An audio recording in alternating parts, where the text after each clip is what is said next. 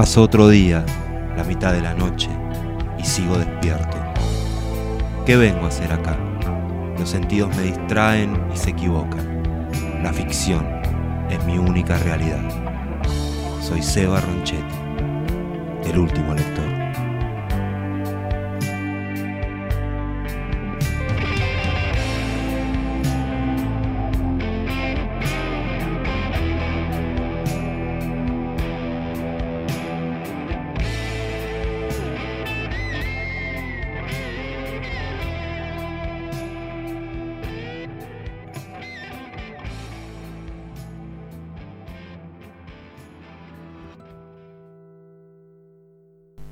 No vengas, te conjuro, con tus piedras, con tu vetusto horror, con tu consejo, con tu escudo brillante, con tu espejo, con tu verdor insólito de hiedras. En aquel árbol la torcaza es mía. No cubras con tus gritos su canción, me conmueve, me llega al corazón, repudia el mármol de tu mano fría te reconozco siempre. No, no vengas. Prometí no mirar tu aviesa cara cada vez que lloré, sola en tu avara desolación.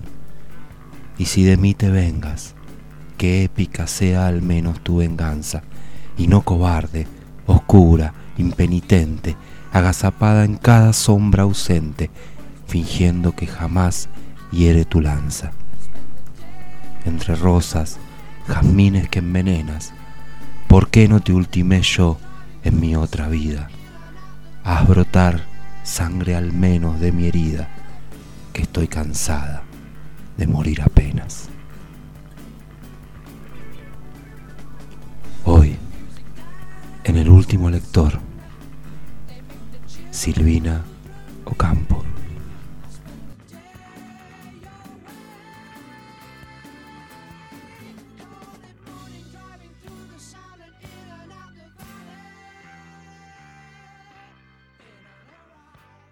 Cielo de claraboyas, Silvina Ocampo. La reja del ascensor tenía flores con cáliz dorado y follajes rizados de fierro negro, donde se enganchaban los ojos cuando uno está triste, viendo desenvolverse, hipnotizados por las grandes serpientes, los cables del ascensor. Era la casa de mi tía más vieja, a donde me llevaban los sábados de visita. Encima del hall de esa casa, con cielo de claraboyas, había otra casa misteriosa en donde se veía vivir, a través de los vidrios, una familia de pies aureolados, al principio de la historia como santos. Leves sombras subían sobre el resto de los cuerpos, dueños de aquellos pies, sombras achatadas, con las manos vistas a través del agua de un baño.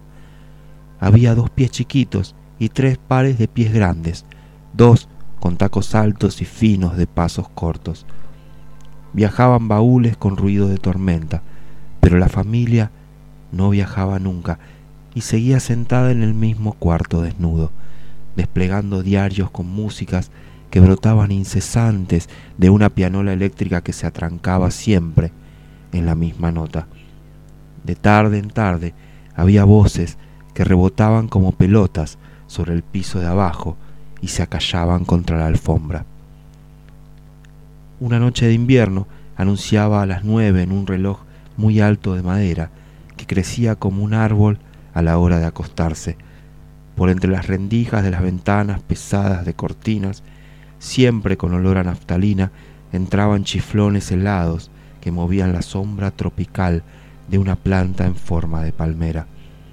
La calle estaba llena de vendedores ambulantes de diarios y de frutas, tristes como despedidas en la noche. No había nadie ese día en la casa de arriba, salvo el llanto pequeño de una chica, a quien acababan de darle un beso para que se durmiera y que no quería dormir, y la sombra de una falda disfrazada de tía como un diablo negro con los pies embotinados de institutriz perversa, una voz de cejas fruncidas y de pelo de alambre que gritaba, Celestina, Celestina, haciendo que aquel nombre, un abismo muy oscuro. Y después, que el llanto disminuyó despacito. Aparecieron dos piecitos desnudos saltando a la cuerda, y una risa, y otra risa caían de los pies desnudos de Celestina en camisón, saltando con un caramelo en la boca. Su camisón tenía forma de nube, sobre los vidrios cuadriculados y verdes. La voz de los pies embotinados crecía. Celestina, Celestina. Las risas le contestaban cada vez más claras, cada vez más agudas. Los pies desnudos saltaban siempre sobre la cuerda ovalada, bailando, mientras cantaba una caja de música con una muñeca encima. Se oyeron pasos endemoniados de botines muy negros, atados con cordones que al desatarse provocan accesos mortales de rabia. La falda, con alas de demonio, volvió a revolotear sobre los vidrios. Los pies desnudos dejaron de saltar. Los pies corrían en ronda sin alcanzarse. La falda corría detrás de los piecitos desnudos, alargando los brazos con las garras abiertas y un mechón de pelo quedó suspendido, prendido de las manos de la falda negra y brotaban gritos de pelo tironeado. El cordón de un zapato negro se desató y fue una zancadilla sobre otro pie de la falda furiosa. Y de nuevo surgió una risa de pelo suelto y la voz negra gritó, haciendo un pozo oscuro sobre el suelo. Voy a matarte. Y como un trueno que rompe un vidrio, se oyó el ruido de una jarra de losa que se cae al suelo, volcando todo su contenido, derramándose densamente, lentamente, en silencio, un silencio profundo, como el que precede el llanto de un chico golpeado.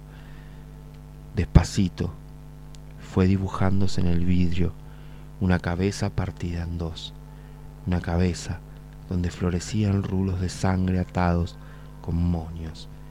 La mancha se agrandaba de una rotura del vidrio.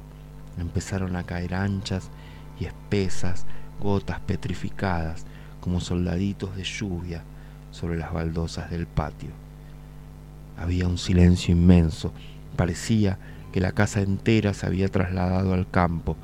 Los sillones hacían ruedas de silencio alrededor de las visitas del día anterior. La falda volvió a revolotear junto a la cabeza muerta.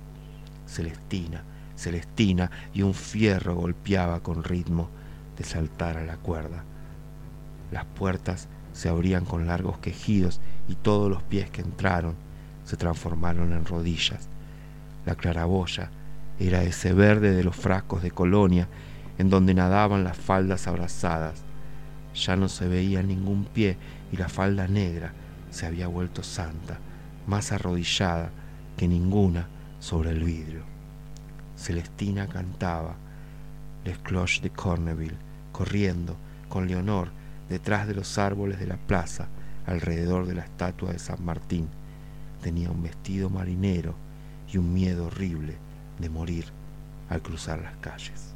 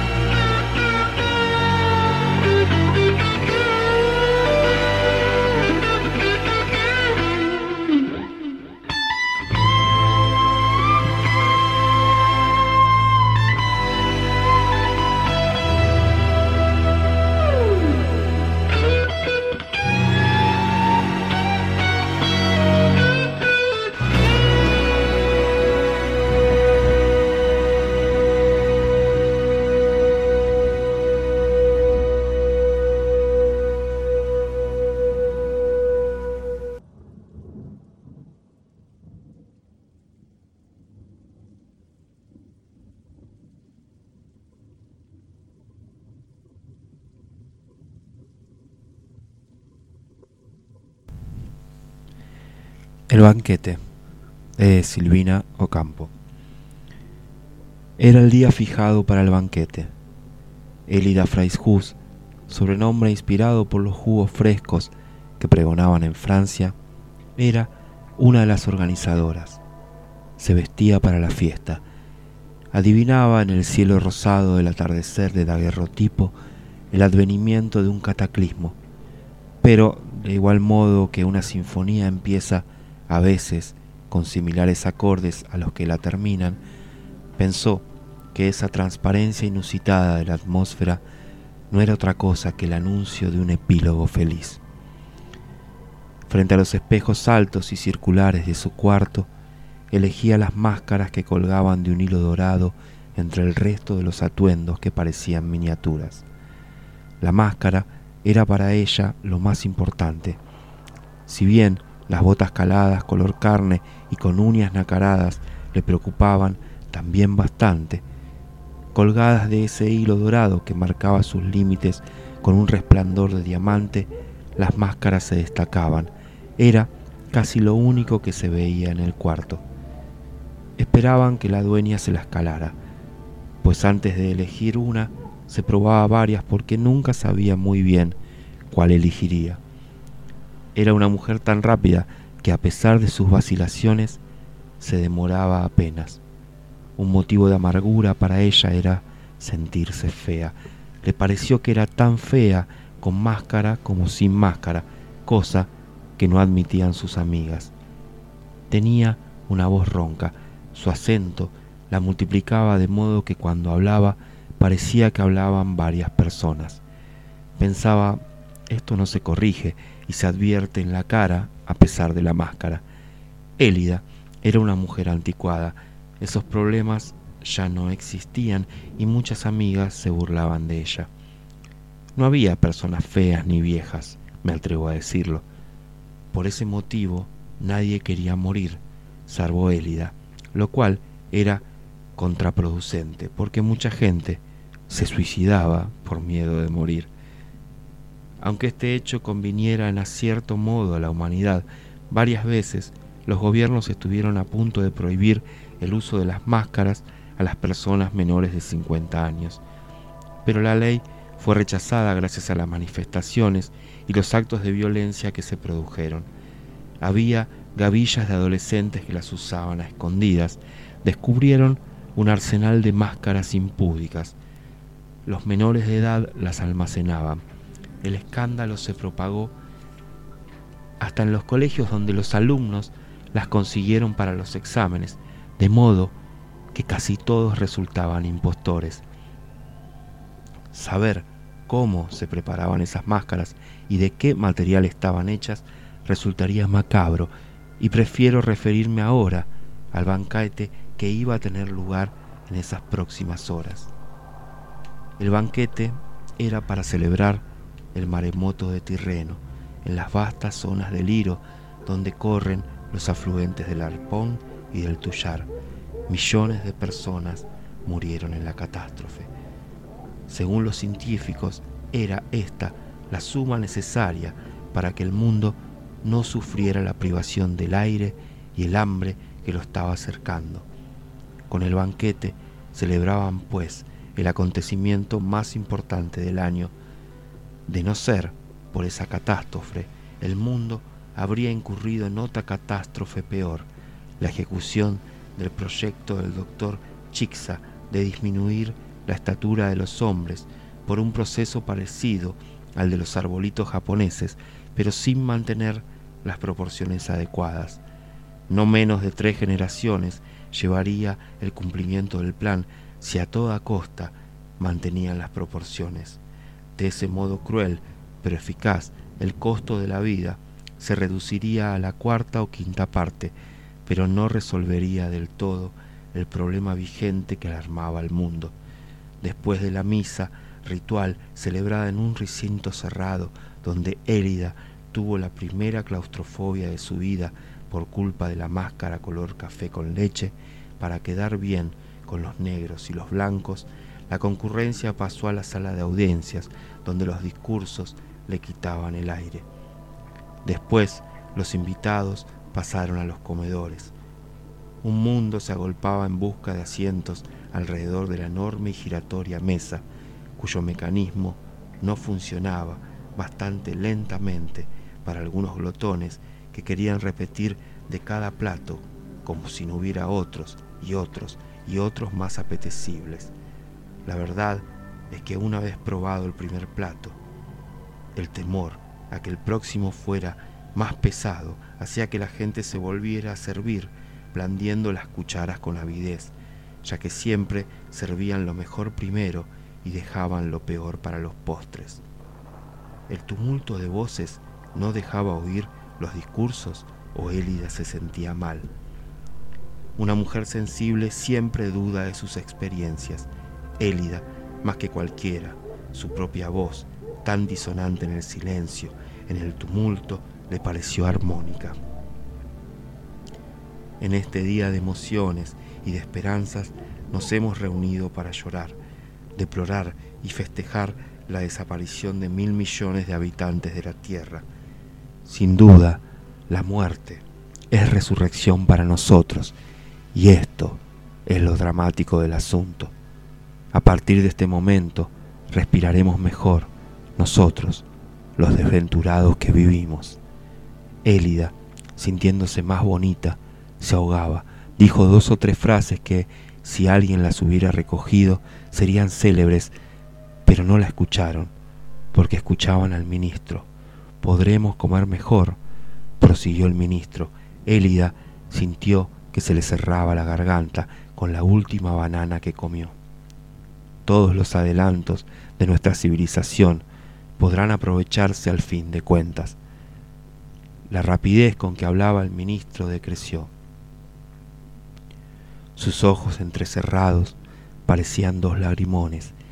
Alguien lo interrumpió bruscamente para decirle algo al oído y se despabiló.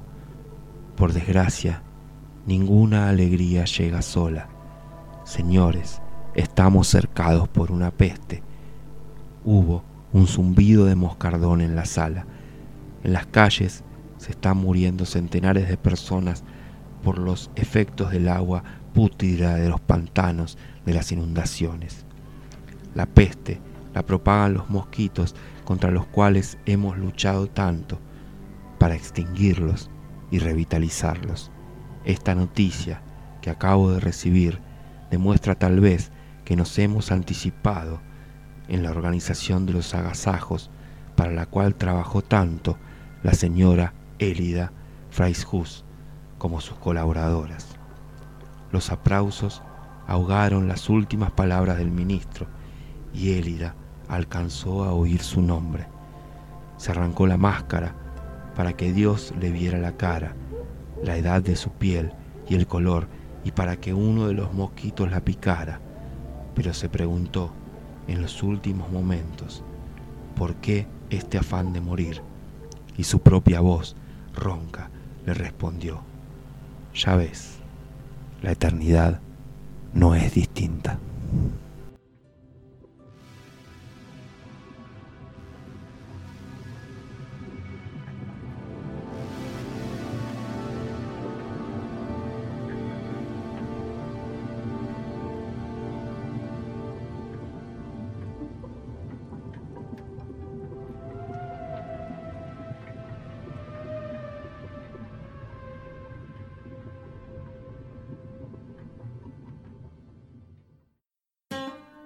Quiero morir si de mi vida no hallo la meta del misterio que me guía. Quiero morir, volverme ciega y fría como la planta que fulmina el rayo. Si lo que ansío decir es lo que callo y si he de aborrecer lo que quería, sin asco y sin vergüenza hasta este día, si todo lo que intento es mero ensayo. Será porque he vivido de mentiras, por no morir quiero morir. El viento que suena entre los muros con sus liras, o el ísbico bermejo, o el fragmento de la luna, siempre algo, hasta mi queja, me deslumbra y me deja más perpleja.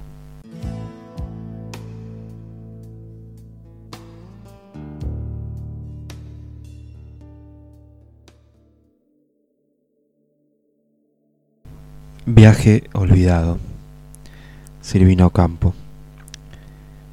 Quería acordarse del día en que había nacido y fruncía tanto las cejas que a cada instante las personas grandes la interrumpían para que desarrugara la frente. Por eso no podía nunca llegar hasta el recuerdo de su nacimiento. Los chicos, antes de nacer, estaban almacenados en una gran tienda en París. Las madres los encargaban y a veces iban ellas mismas a comprarlos. Hubiera deseado ver desenvolver el paquete y abrir la caja donde venían envueltos los bebés, pero nunca la habían llamado a tiempo en las casas de los recién nacidos. Llegaban todos achicharrados del viaje, no podían respirar bien dentro de la caja y por eso estaban tan colorados y lloraban incesantemente enrulando los dedos de los pies. Pero ella había nacido una mañana, en Palermo, haciendo nidos para los pájaros. No recordaba haber salido de su casa aquel día. Tenía la sensación de haber hecho un viaje sin automóvil ni coche, un viaje lleno de sombras misteriosas y de haberse despertado en un camino de árboles con olor a casuarinas, donde se encontró de repente haciendo nidos para los pájaros. Los ojos de Micaela, su niñera, la seguían como dos guardianes. La construcción de los nidos no era fácil, eran de varios cuartos, tenía que haber dormitorio y cocina. Al día siguiente, cuando volvió a Palermo, buscaba los nidos en el camino de Casuarinas. No quedaba ninguno, estaba a punto de llorar cuando la niñera le dijo, los pajaritos se han llevado los nidos sobre los árboles, por eso están tan contentos esta mañana. Pero su hermana, que tenía cruelmente tres años más que ella, se rió, le señaló con su guante de hilo el jardinero de Palermo, que tenía un ojo tuerto y que barría la calle con una escoba de ramas grises. Junto con las hojas muertas, barría el último nido. Y ella, en ese momento, sintió ganas de lanzar como si oyera el ruido de las hamacas del jardín de su casa. Y después el tiempo había pasado desde aquel día, alejándola desesperadamente de su nacimiento, cada recuerdo era otra chiquita distinta, pero que llevaba su mismo rostro. Cada año que cumplía, estiraba la ronda de chicas que no se alcanzaban las manos alrededor de ella. Hasta que un día, jugando en el cuarto de estudio, la hija del chofer francés le dijo con palabras atroces llenas de sangre, los chicos que nacen no vienen de París. Y mirando a todos lados para ver si las puertas se escuchaban, dijo despacito, más fuerte, como si hubiera sido fuerte, los chicos están dentro de las barrigas de las madres y cuando nacen salen del ombligo.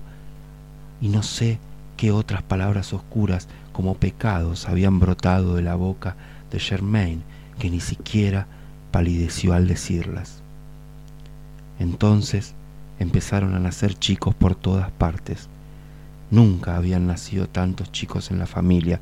Las mujeres llevaban enormes globos en la barriga y cada vez que las personas grandes hablaban de algún bebito recién nacido, un fuego intenso se derramaba por toda la cara y le hacía agachar la cabeza buscando algo en el suelo, un anillo, un pañuelo que no se había caído, y todos los ojos se tornaban hacia ella como faroles iluminando su vergüenza.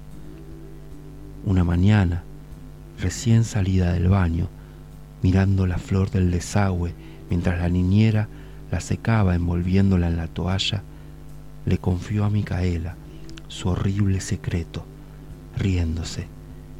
La niñera se enojó mucho y volvió a asegurarle que los bebés venían de París sintió un pequeño alivio, pero cuando la noche llegaba Una angustia mezclada con los ruidos de la calle subía por todo su cuerpo.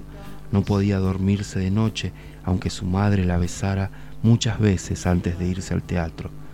Los besos se habían desvirtuado. Y fue, después de muchos días y de muchas horas largas y negras, en el reloj enorme de la cocina, en los corredores desiertos de la casa, detrás de las puertas llenas de personas grandes, secreteándose, cuando su madre la sentó sobre su falda en su cuarto de vestir y le dijo que los chicos no venían de París. Le habló de flores, le habló de pájaros, y todo eso se mezclaba a los secretos horribles de Germain. Pero ella sostuvo desesperadamente que los chicos venían de París. Un momento después, cuando su madre dijo que iba a abrir la ventana y la abrió, el rostro de su madre había cambiado totalmente debajo del sombrero con plumas. Era una señora que estaba de visita en su casa. La ventana quedaba más cerrada que antes y cuando dijo su madre que el sol estaba lindísimo, vio el cielo negro de la noche donde no cantaba ni un solo pájaro.